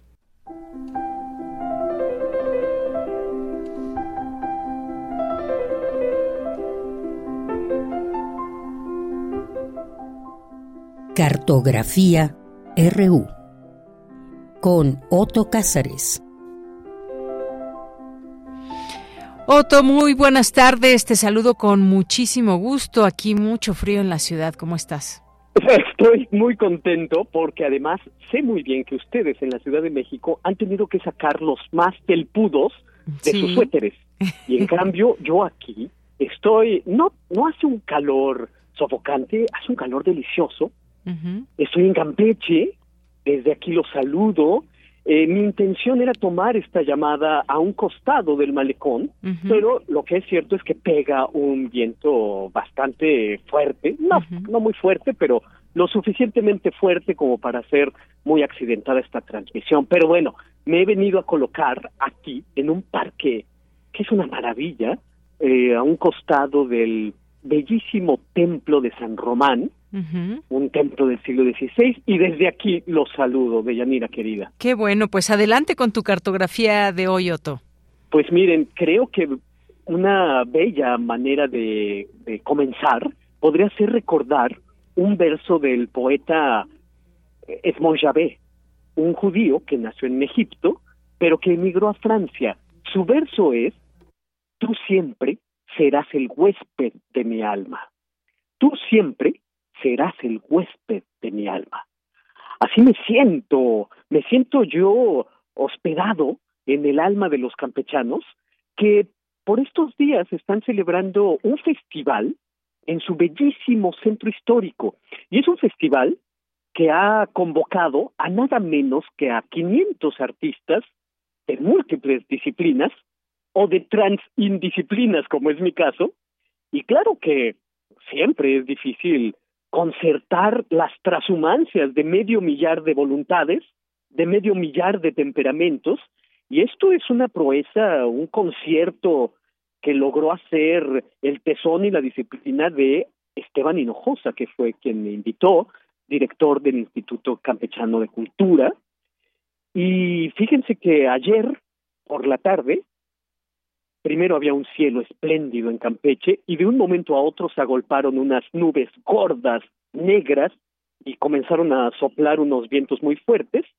Y estuvimos a punto de cancelar, pero la idea era que yo me subiera a un triciclo de esos amarillos de carga delantera y eh, acompañado por un entrañable grupo de campechanos de corazón afable, la idea era que yo pedaleara lentamente y así sucedió, solamente que no ocurrió en el malecón como era el plan original, ocurrió en la plaza principal a un costado de la catedral de Campeche y ahí iba yo en ese triciclo con un megáfono de Yanira amigos reflexionando sobre la estética, es decir, la amalgama entre la estética y la ética. Di con un pueblito entrañable de campechanos 476 pasos que hicieron florecer el pavimento. Y ahora me está viniendo a la mente aquel gracioso asesino del que escribió Ramón Gómez de la Serna, que se sentía tan orgulloso del crimen perfecto que había cometido y que por perfecto había pasado desapercibido, que se hizo contratar como vocero de periódico para poder gritar su secreto a los mil vientos. Por el celo, por el gran entusiasmo y emoción que le imprimía el asesino vocero a sus pregones, fue descubierto por un detective. Pero así me siento yo, con ganas de gritar a los mil vientos este crimen perfecto que fue este pregón por las calles de Campeche. Hace algunas décadas, el sabio Gutiérrez Tibón, un sabio que probablemente recuerden algunos de los que me escuchan, publicó un libro que hoy está completamente agotado. En este libro, Tibón realizaba encomios de cada uno de los estados de la República. Encomios que iba aderezando con datos, con anécdotas, todas muy curiosas. Y de entre algunos datos que recuerdo que Tibón decía de Campeche, pues eran informaciones lingüísticas. Por Tibón, yo sé muy bien que Campeche se debe a una escultura en forma de culebra que lleva en la cabeza una garrapata. Y por Tibón también sé que eh, los ingleses le decían a Campeche Campichi. Pichi en inglés es aterciopelado, eh, suave. Y yo imagino que los ingleses lo decían así por las brisas suaves aunque eso no es más que una especulación. Los franceses, también lo sé por Tibón, le decían a Campeche Campeche, con terminación de pêcheur, es decir, pescador. Pero hay algo más. Tibón decía algo que a mí se me quedó grabado, y es que los campechanos inventaron la cola de gallo, en contraposición al pico de gallo, que eso es una invención del centro del país. Ajá, cola de gallo, es decir, cocktail, y ya más asimilado al español, cóctel. son los inventores del cóctel. Ambas, el pico y la cola de gallo, pues son eh, designaciones de una revoltura de ingredientes. El pico de gallo es de una revoltura de verduras y la cola de gallo es una revoltura de brebajes. Y bueno, además hay un aspecto eh, que del que habló Tibón en ese libro, un aspecto con el que creo nadie puede estar en desacuerdo, y es la nobleza de trato, la afabilidad de los campechanos.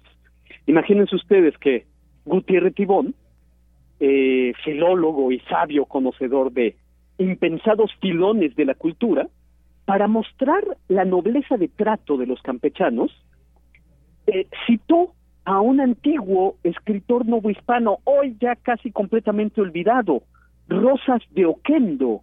Y Rosas de Oquendo escribió a finales del siglo XVI estos versos. Un amigo muy del alma, a quien estoy obligado a servir con toda mi vida porque soy su aficionado, me rogó con grandes veras que puede estar muy pagado de la gente de Campeche y de su nobleza y trato, le compusiera una loa y en ella fuese loado lo mucho que hay que loar de sus vecinos honrados. Rosas de Oquendo, siglo XVI, pues desde entonces ya la afabilidad era característica de, estas, de estos lares. Es lo que puedo decir yo de Esteban Hinojosa, de Guadalupe Chan, de Carlos Edrey, de David Canul, todo un equipo, Patricia Hunda, que me ha asistido en una exposición y en las conferencias que he dado por acá. Eh, es curioso, uh, les comentaba que el plan original era que yo eh, eh, diera una conferencia en el malecón, pero de repente se cerraron las nubes y comenzaron a soplar unos vientos fuertes.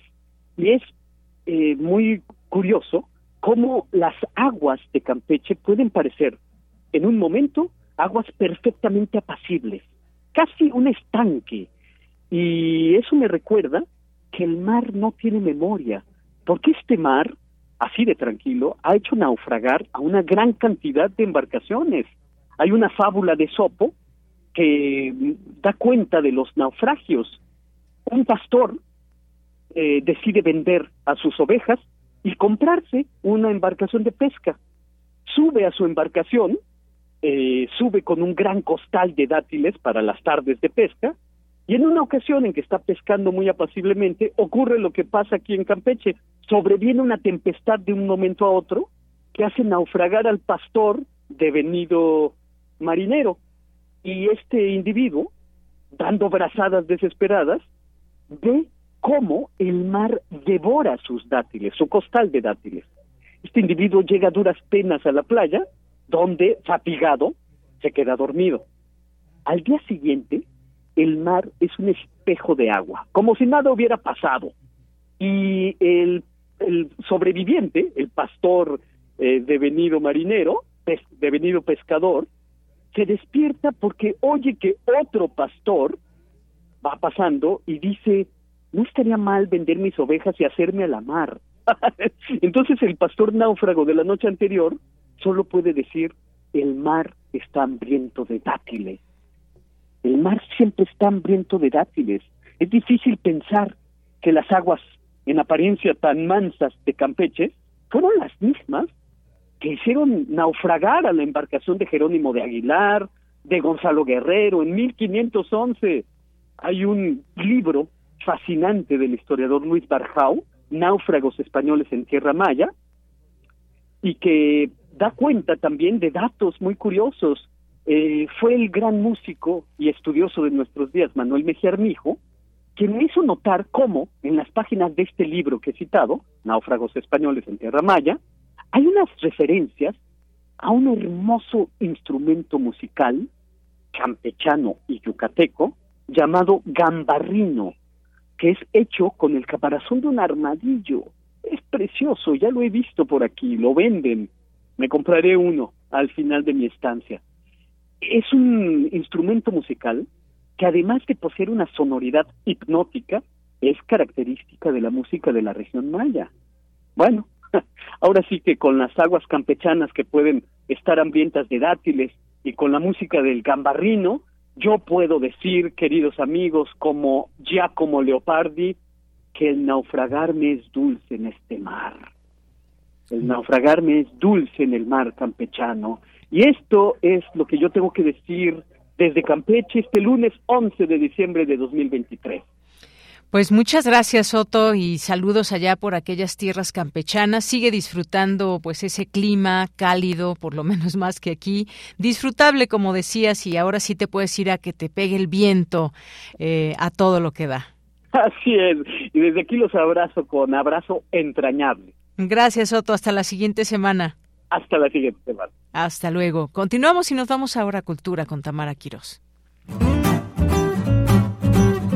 Cultura RU. Deyanira, qué gusto saludarte y saludar al auditorio de Prisma RU. Muchas gracias a los que han seguido nuestra transmisión desde la una de la tarde. Ya nos estamos acercando al cierre. Hoy descentralizamos eh, la información para compartirles que a partir del 15 de diciembre se realizará la tradicional pastorela de Tepozotlán. Este es un encuentro que ya lleva varios años realizándose. Y para darnos todos los detalles, nos enlazamos vía telefónica con Manuel Somuano.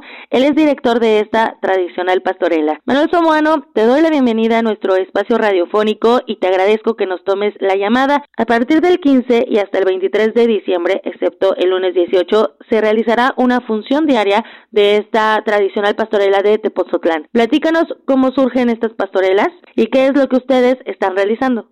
Claro, bueno, pues primero te cuento que estamos como de manteles largos porque está celebrando esta pastorela 60 años de representaciones. Entonces, eso, eso es como un dato, casi puedo decir que un récord que poco se da. Poco se da en este, entonces eso realmente es una, una celebración importante y contenta y bailaremos placa este año con invitados especiales y demás. Te cuento básicamente, es muy sencillo, la historia es que eh, México en la, en la colonia fue, los indígenas fueron prácticamente colonizados a través de los autos sacramentales, que eran representaciones litúrgicas para aprender la religión.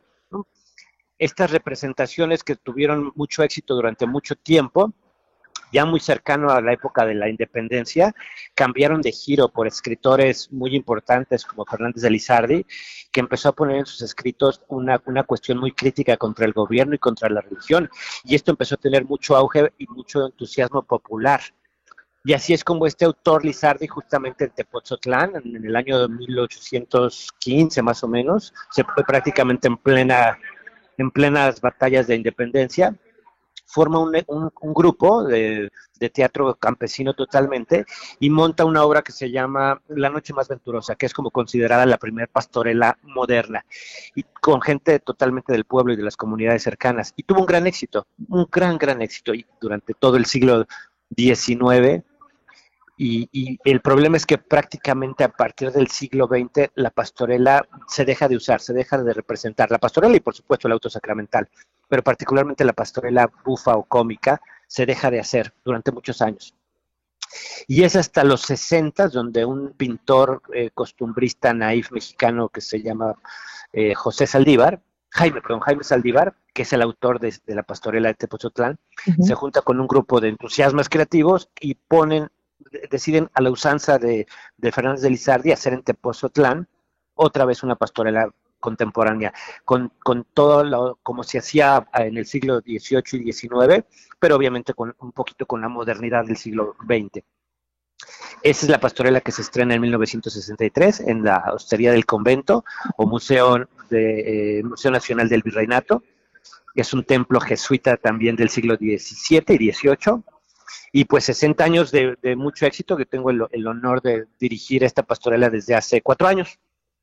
Excelente. pues ahí vamos. Efectivamente empezamos temporada que coincide con las posadas, que son de, a partir del día 15 hasta el 23, el 18 no hay función efectivamente. Muy bien. Manuel, ¿qué nos puedes eh, compartir sobre la pastorela? ¿En, qué género se podría catalogar? Porque hay farsa, pero también hay comedia, hay esta, este humor, esta picardía, ¿no? Que también es parte del mexicano y obviamente pues también está esta otra parte de la religión y la fe. Sí, sí, sí. Te, comento así sincerísimamente que parece un subgénero y además el subgénero que solamente se realiza en México, tal cual como la pastorela, que es una combinación entre la pieza didáctica y, y, efectivamente la farsa, la farsa cómica. Es didáctica porque se pretende instruir un poquito con mucho humor, con mucho entretenimiento sobre los valores universales como la paz, el amor, la unidad, con el pretexto justamente de la Navidad y el nacimiento de Cristo, pero al mismo tiempo es una oportunidad para divertirse y reírse un poco de nosotros mismos, incluso un poquito de la,